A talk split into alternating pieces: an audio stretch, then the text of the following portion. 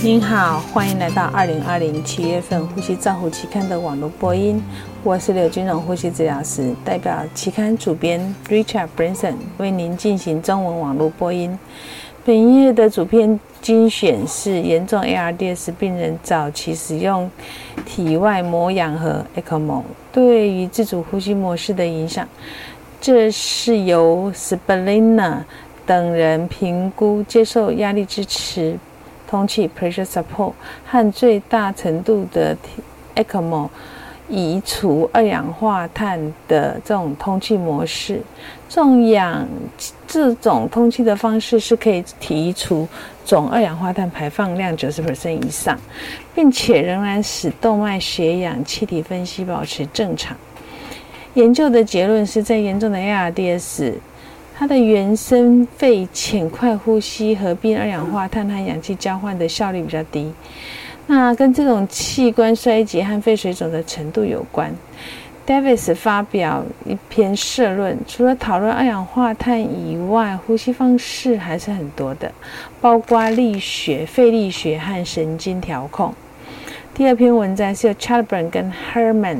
分别的呃叙述文章。他们觉得不相配的两位病人共同用在一台同一台呼吸器，是一个很危险的，而且是有限制的。因为 COVID-19 的发展预期会有呼吸器短缺的情形，所以开发了许多呃解决的方案。其中一个比较有争议的方式，就是一台机器用两个人。那 Has 觉得这给予他们的评论是，这两篇文章都有详细的介绍该技术的生理的后果、伦理的问题和实作的含义。他们得到的结论是在最严重的状况，这种技术只是最后迫不得已暂时变通的方法。第三篇文章是由 Matlock 等人评估使用非侵入性通气。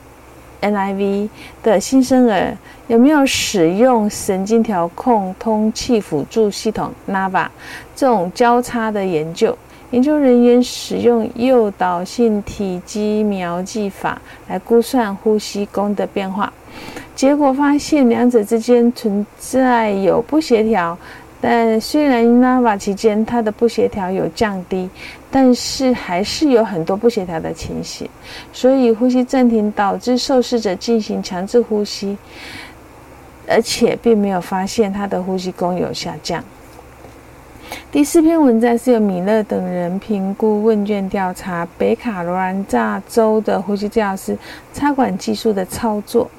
他这个问卷回收率是六十八 percent，分析的结果，大部分有进行气管插管的呼吸治疗师，大都是社区医院成人病人的照顾者。培训期间，呼吸治疗师必须在监督下通过五次成功的插管，才被认为是合格的。而且在北卡罗来纳州，呼吸治疗师经常要进行插管，他们对这种技术也是充满了信心。第五篇文章是赖斯和马蒂森以里特里特克量表，就是五分量表，调查这种有没有气喘认证考试的气喘卫教师，他们之间教育的模式和受访者直接提供的卫教。它的结果显示，两组之间在报告频率、卫教工作绩效上并没有显著的差异。第六篇文章是由阿玛嘎阿玛嘎罕等人调查并做呼吸治疗师啊在医院实际工作的情形，回复率是六十三点五 percent，有一半的回复者在教学医院中心工作，他们使用治疗师操作指引的有四分之三。呼吸治疗师的工作差异很大，五家里面就有四家执行的不是完全都是呼吸治疗的业务范围内的工作，只有少数几家医院，他所执行的是呼吸治疗证照所认可的全部的工作范围。第七篇文章是林格等人评估经鼻吸氧和经鼻咽抽吸对于婴儿和毛细支气管炎生理指标的影响，他们测量了每一个执行的过程，经皮二氧化碳、血氧饱和度和电阻抗断层影像的变化。电阻抗断层影像确定了呼吸和吸气和呼气墨菲容积的缩小跟再膨胀。所以他们的报告，受试者可以在相同的耐受两种执行的过程来执行测量这种短期的生理的变化。第八篇文章是由 Van Pili 等人评估气喘病人使用 a b u t e r o 增加气体滞留的情形。之间的关系，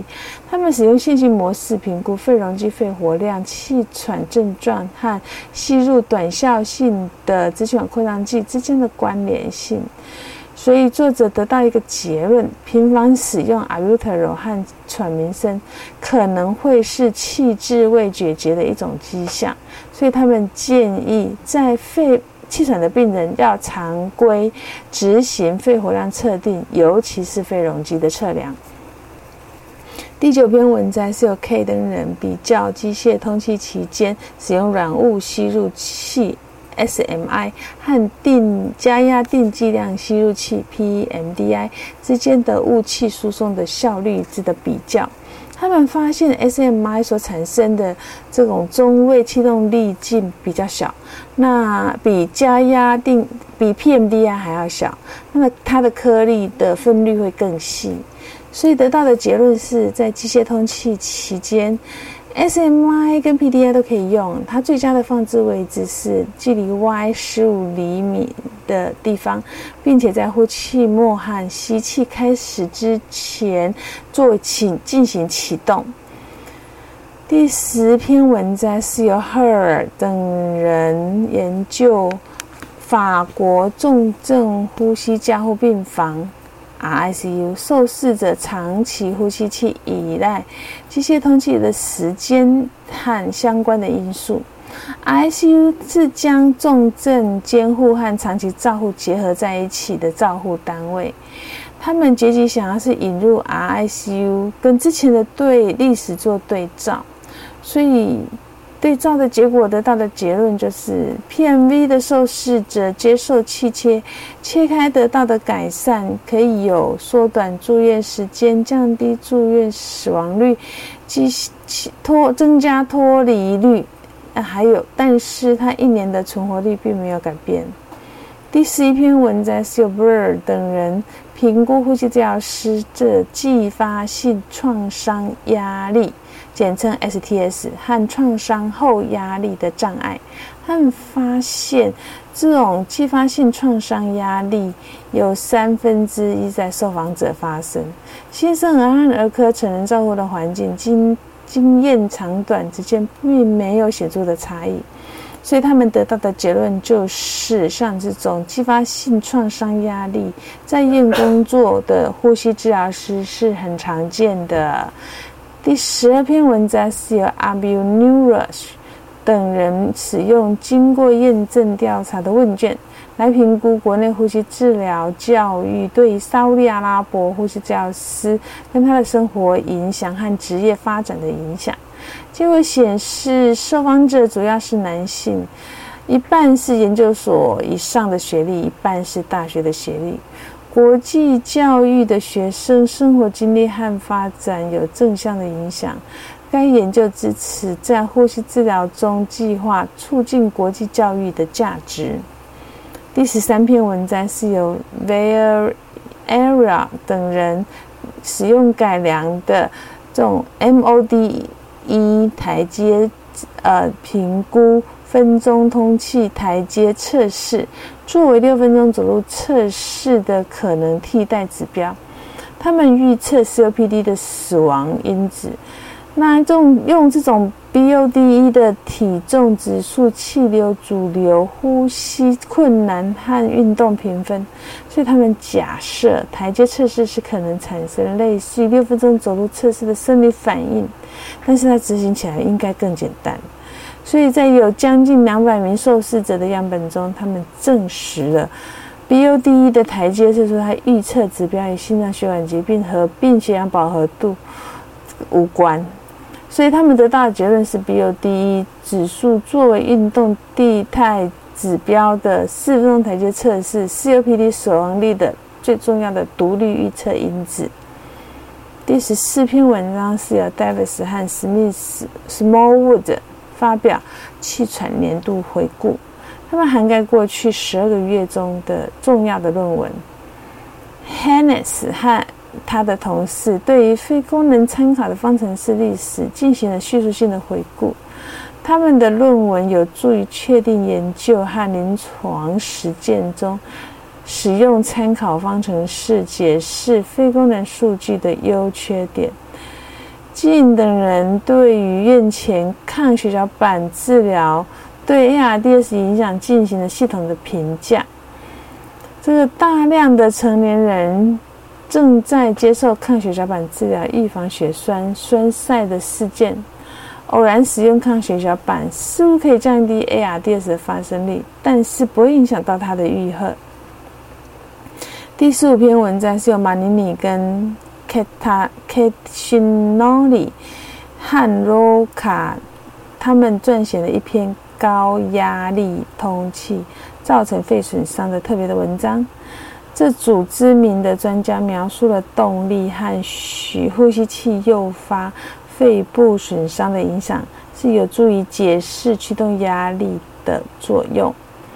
以上是两二零二零年七月份《呼吸照护期刊》的中文网播，由中国医药大学附设医院呼吸治疗科刘金荣呼吸治疗师翻译播音，朱嘉成呼吸治疗师的修稿与审稿。如果您想进一步的了解原原文的内容或过去的议题，请您上美国呼吸照护期刊网站。www 点 r c j o u r n l 点 c o m，你也可以借网络的订阅，自动收到未来的网络播音的议题。谢谢您的参与，再见。